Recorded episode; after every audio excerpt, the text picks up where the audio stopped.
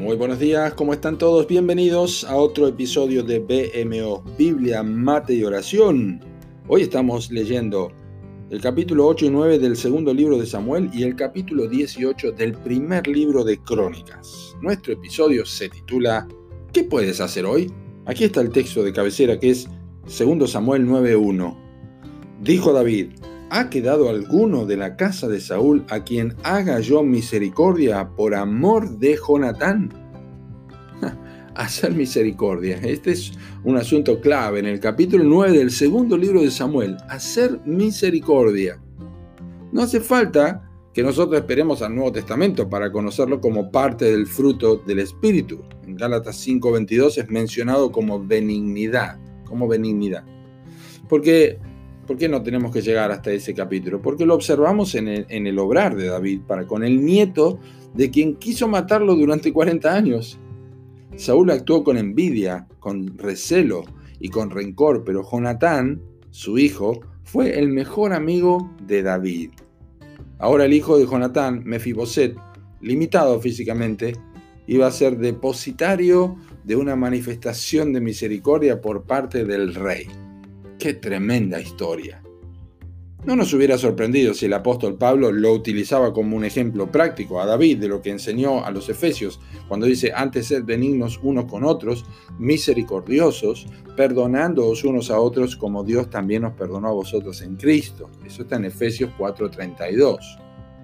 ¿Acaso tenemos alguna duda que David tenía esto en mente cuando obró con misericordia para con el hijo de su amigo? No hay razón para ello, pues David mismo fue receptor constante de la misericordia de Dios en su propia vida.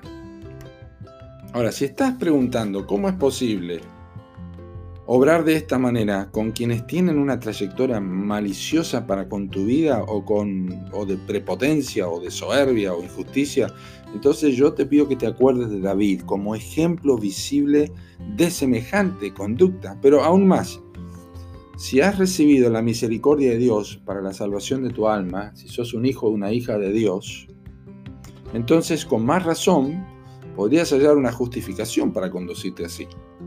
¿Acaso no, tenemos, no éramos como Mefiboset, nosotros lisiados y fuera del palacio?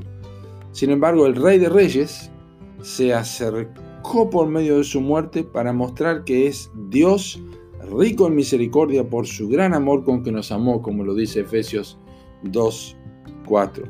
Así que está todo dicho.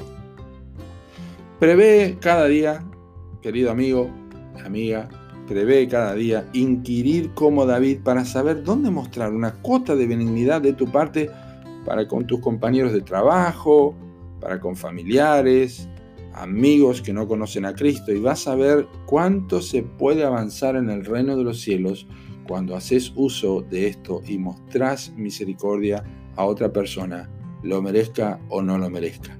Recordad que ni vos ni yo somos merecedores de la misericordia de Dios, pero Él en Cristo Jesús ha tenido tanta misericordia en salvarnos. ¿Qué no podemos hacer nosotros? Que Dios te bendiga.